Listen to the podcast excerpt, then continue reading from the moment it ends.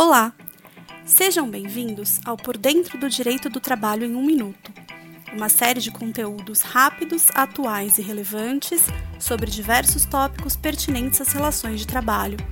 Meu nome é Flávia, sou advogada da área trabalhista do escritório Araújo Policastro Advogados e hoje vou falar um pouco sobre doenças graves e dispensa discriminatória.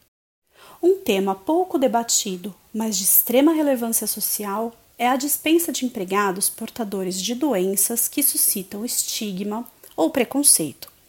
A súmula 443 do TST afirma que a dispensa de empregado portador de doença grave que gere estigma ou preconceito presume-se discriminatória, devendo ser invalidada e o empregado reintegrado no emprego.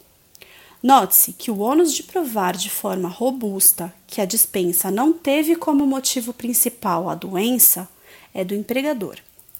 Cabe à empresa demonstrar que dispensou o empregado por algum motivo plausível, razoável e socialmente justificável, de modo a afastar o caráter discriminatório da rescisão contratual. O rol de doenças graves vem previsto na Lei 7.713 de 88. São elas: tuberculose ativa, alienação mental, esclerose múltipla, neoplasia maligna, cegueira, hanseníase, paralisia irreversível e incapacitante, cardiopatia grave, doença de Parkinson, espondiloartrose anquilosante, nefropatia e hepatopatia graves, estados avançados da doença de Paget, contaminação por radiação, síndrome da imunodeficiência adquirida, dentre outras. Muito obrigada pelo seu tempo e não deixe de conferir nossos outros conteúdos.